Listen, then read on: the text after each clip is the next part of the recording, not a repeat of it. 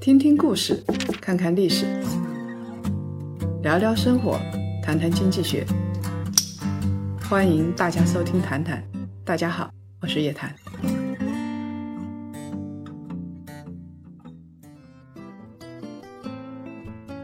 那么我们其实还可以想到一个问题，就是掌舵人的业绩不好，那高毅为什么能稳稳维持在百亿私募的地位，并且之后它还发展成千亿的私募了呢？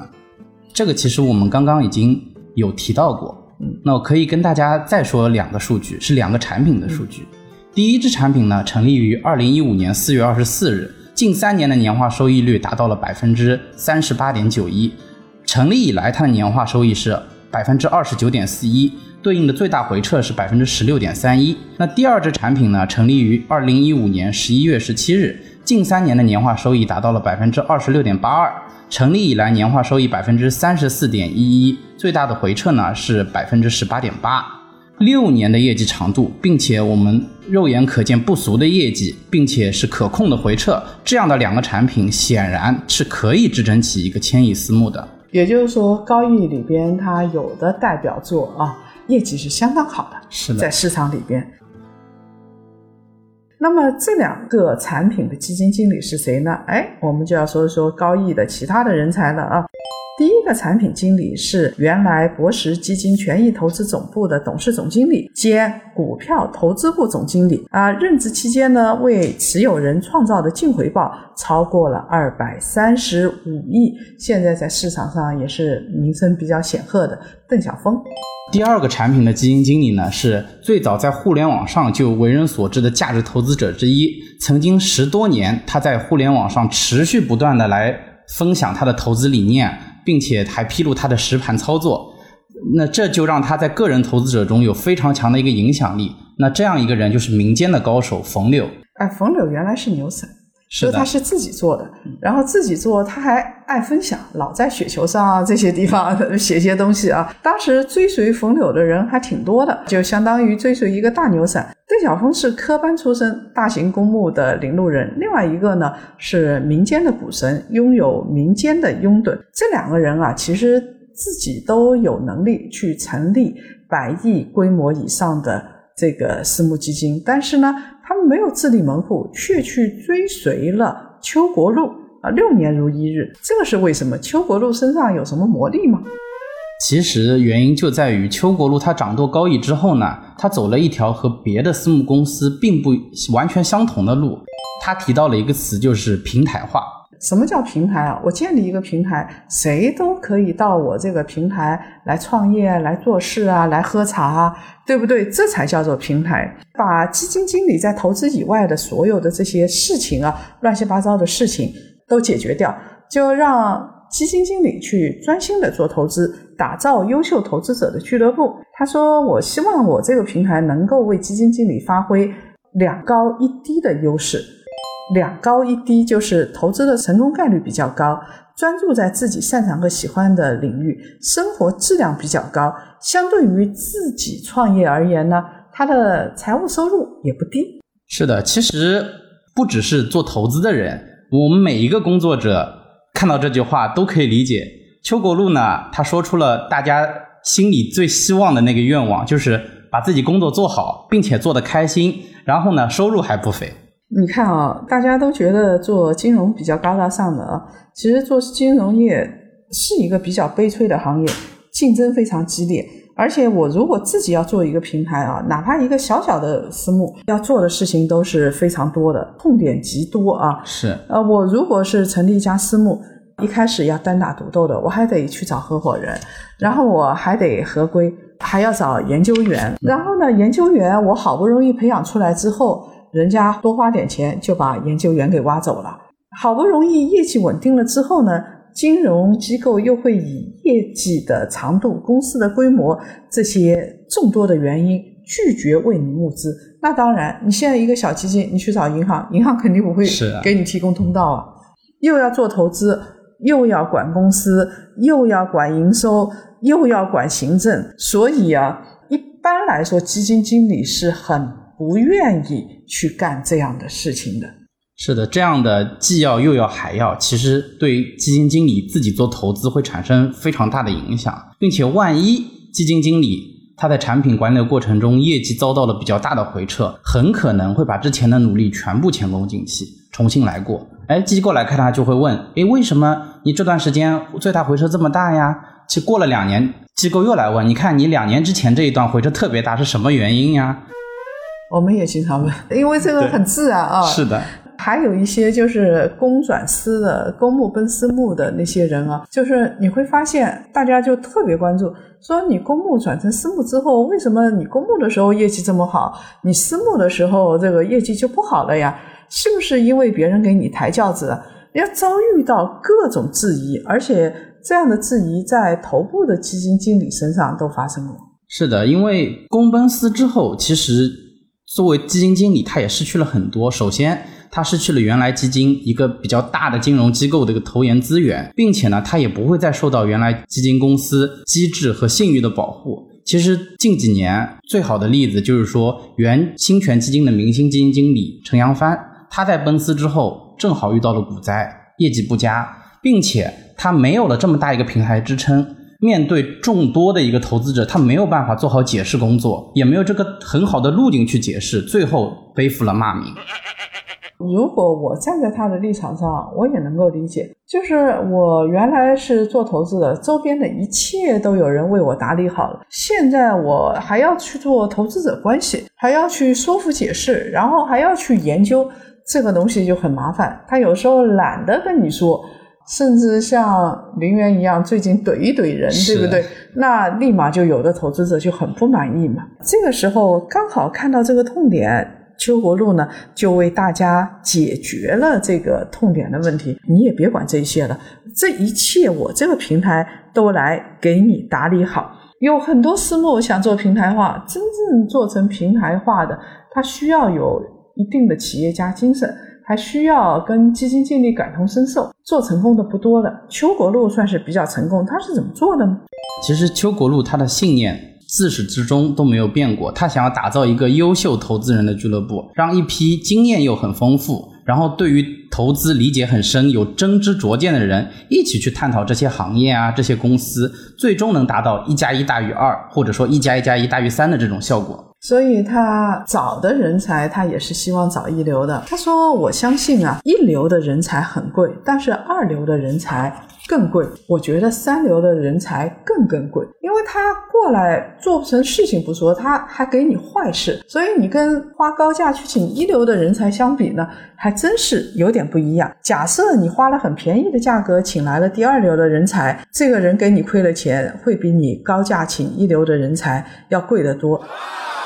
邱国禄啊，本身自己也比较有名，他当时去邀请了一些人啊，吸引了一些人，不光是名将，而且还都有非常强的实操经验，是属于非常优秀的基金经理，起码在当时是这样子的啊。你像邓小峰和冯柳就这样。是的，而且除了邓小峰和冯柳，是因为本来就名扬市场，除了这两位高人之外呢，高毅还囊括了其他的一些非常有经验的基金经理，比如说。原来中银基金明星基金经理、金牛奖十年特别奖的得主孙庆瑞，这个是公募出身的，还有私募背景的。原来景林资产的合伙人、私募金牛奖的得主卓立伟，另外还有高瓴资本的总监、QF 团队核心成员王世宏，再加上邱国禄他自己，一共六人组成了我们所说的高毅核心的六人天团。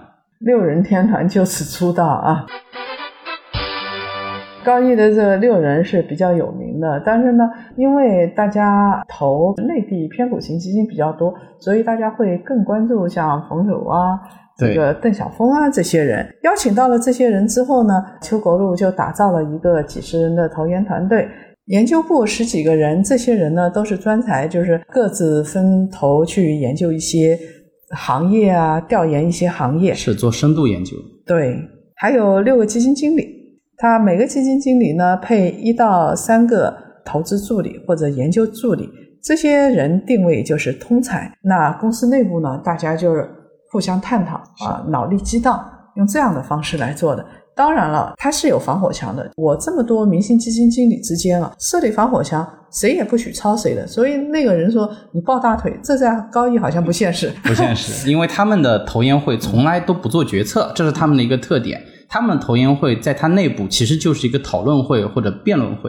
嗯，而且他彼此不知道对方的持仓的。你要抄作业，他是没办法抄的。每个人都有各自自己的一套。对，其实你挖人才容易，但是留住人才确实很难。高毅呢，他用了一套机制，四个办法。让这些明星基金经理都能够留在高毅。那首先呢，他会强调一个利润分配机制，就是给投资经理投资的业绩提成。私募呢，其实跟客户一般情况下都是管理费，比如百分之二，再加上后端百分之二十的业绩提成，然后再把这些业绩提成大部分给到基金经理，然后一部分去奖励这些研究员。也就是说，你作为一个基金经理，我如果出去单干，我能拿到多少？我还不如在就在这里工作。比如说你出去单干。简单算一下，我们可以来算一下这个账。假设我自己成立一个私募，那因为我可能有点名气，别人先给了我十个亿，然后我自己可以拿到百分之二十的业绩提成。但是我在高毅干，你给了我百亿的资产，然后你给我提成可能不是二十，但是也有十五。那一百亿的百分之十五和十亿的百分之二十，哪个多？那想都不用想，肯定知道，一定是一百亿的多。我相信邱国禄是算过这笔账，他肯定是比外面单干要稍微高一点。牢牢地吸引住这些人才。我们刚才说的是利啊，它还有名，名就是你用基金经理自己的名字去命名你的基金，这样子呢，就是有很多基金经理会有荣誉感。你比如说小峰一号、小峰二号，对不对？我在干的时候，那我就在为自己打造名声啊。第三个是跟投机制，哎，这个到基金里边比较常见。是的，跟投机其实就是投资经理他必须把自己的钱也放到产品里。其实这一点是非常重要的，因为你如果能赚钱，但你自己不投，这本身就不符合逻辑。你为什么不给自己赚钱呢？对吧？你如果你能赚钱，并且你很有自信，那你自己就应该第一个去投。要赚钱，那你和投资者都赚钱。如果你自己没有本事，没给客户赚到钱，那你自己也会亏钱。还有一个就是奖金的递延机制啊，就是他的奖金我是给你这么多，但是呢，它不是一次性发放的，有的公司是到年底发放，对不对？是。他这儿是滚动式的，三年，所以你如果是不干满，你到了第四年，它又有滚动了，所以你如果中途走的话，你很多钱是拿不到。是的。而且他会强调，就是说他可能一部分分红的回报，他是放到产品里去发放。嗯，其实它又是另外一种跟投机制。这个倒是的啊。所以你看啊，你自己的名声，然后呢，第二呢，给你解决后顾之忧平台；第三呢，你的业绩跟你的分红啊这些挂钩；第四呢，自己的钱还投在自己的产品里头。这四个机制一来的话啊，啊，其实还是绑的比较定。在接下来的话，他一路在寻找优秀人才嘛，就是好的人才、优秀人才，当然是多多益善了。所以不管他是不是一个好的投资者啊，我认为他一定是一个好的平台老板。另外啊，他建了这个平台之后，有一个好处就是，如果这其中啊六个人里边有一两个人业绩不好，不会动摇这个平台的根本。如果说就邱国禄一个人，邱国禄业绩差了之后，他这个高毅马上就不行。那他现在不存在这样问题。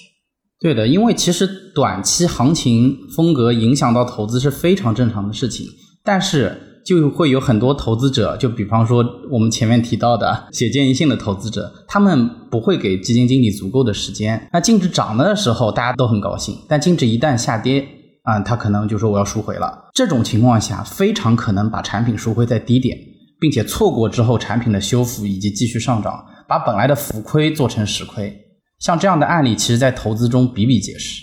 所以有时候我在想，当基金经理啊，很多人说：“哎呀，我这个做机构做成散户啊，确实存在这样的现象。”对，因为你一年业绩不如预期，这到第二年还不如预期，到第三年不如预期，人家就要写公开信了，而且最典型的就是要赎回了。谁也不跟你玩了。高毅呢是这样子的，分散风险。另外一个呢，就是在资金募集方面，同样也是如此。对于基金来说的话，它如果业绩短期内这几年不太好，它就会存在一个募集的难题。那高毅的做法就是在一个渠道里边先推一个基金经理，带给客户好的体验，然后呢再跟渠道去合作，就是做大之后，然后我推产品、对基金经理，然后再做大，它形成一种循环。是的，其实就是用业绩去吸引客户。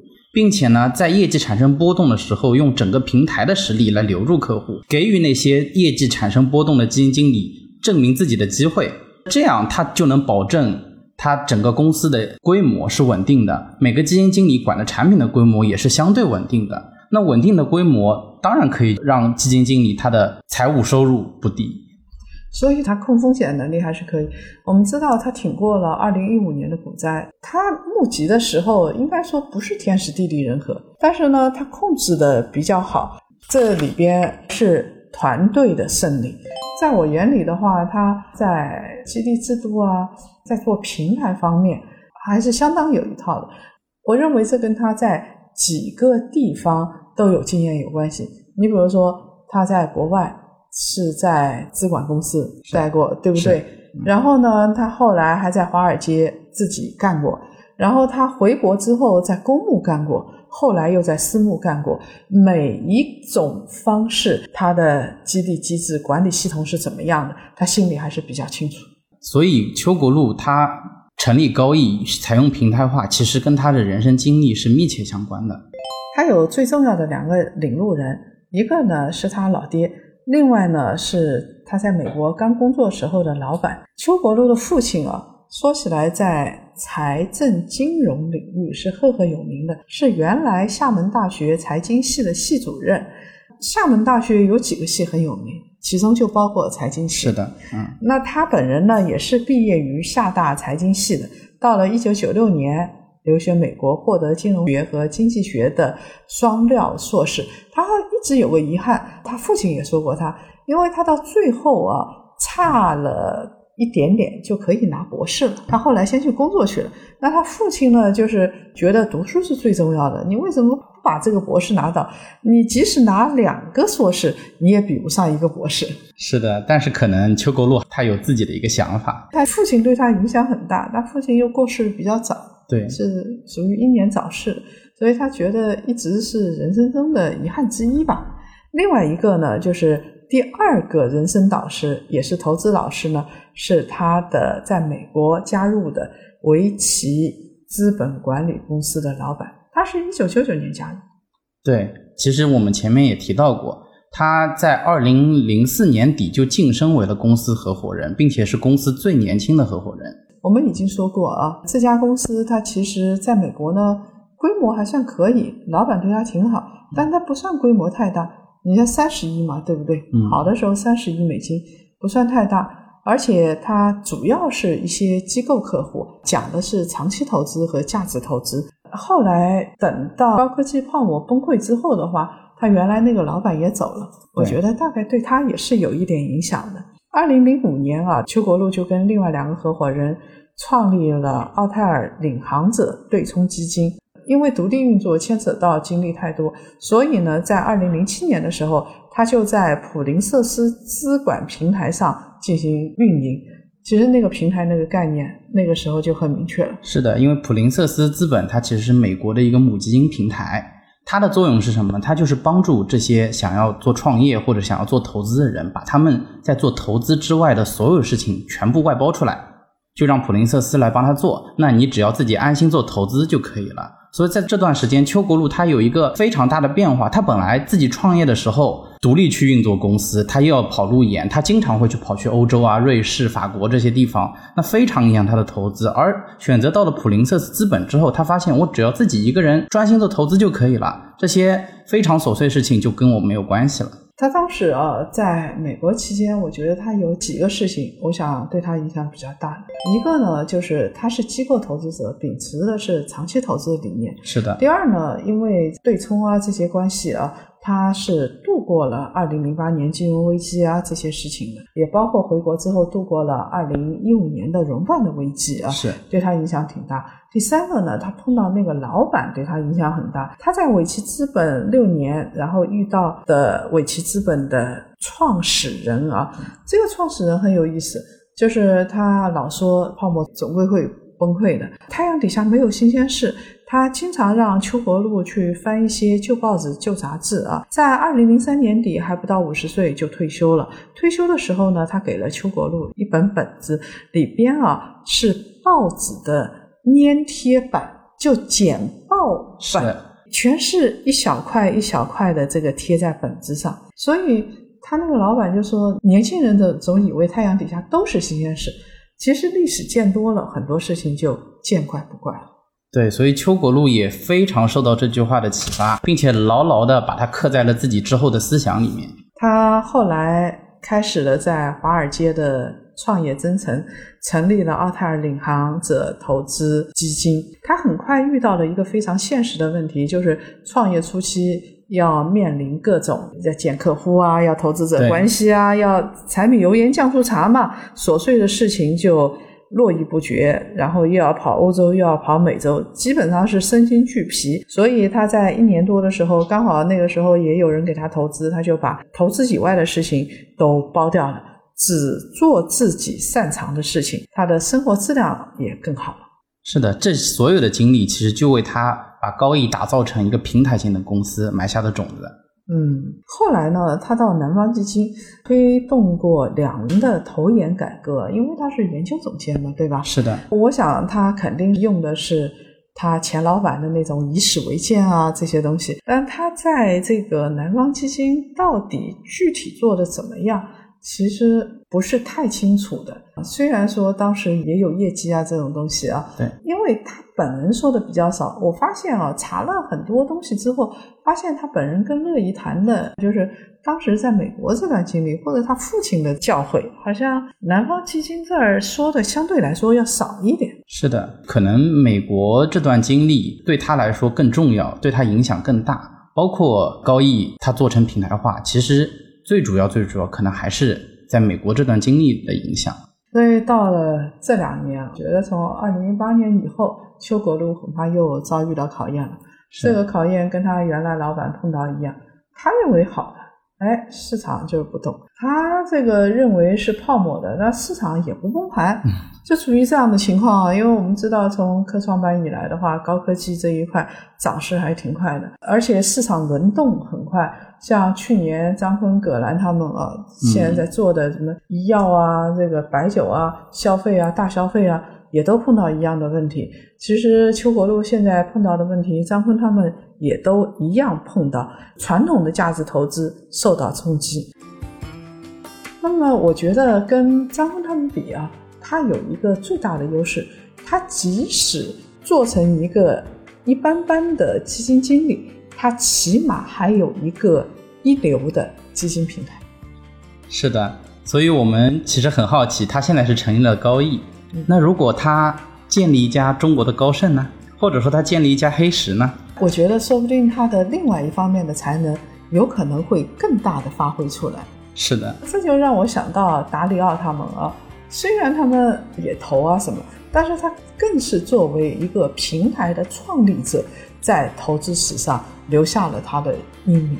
是的，所以如果有土壤的话，都是有可能的，一切皆有可能。我们今天的谈谈呢，就到这儿结束了。今天呢，给大家介绍的是一个金融市场的传奇人物邱国路啊，投还是不能投？它的特色到底在什么地方啊？我想我们已经说得很清楚了。我们下期再见。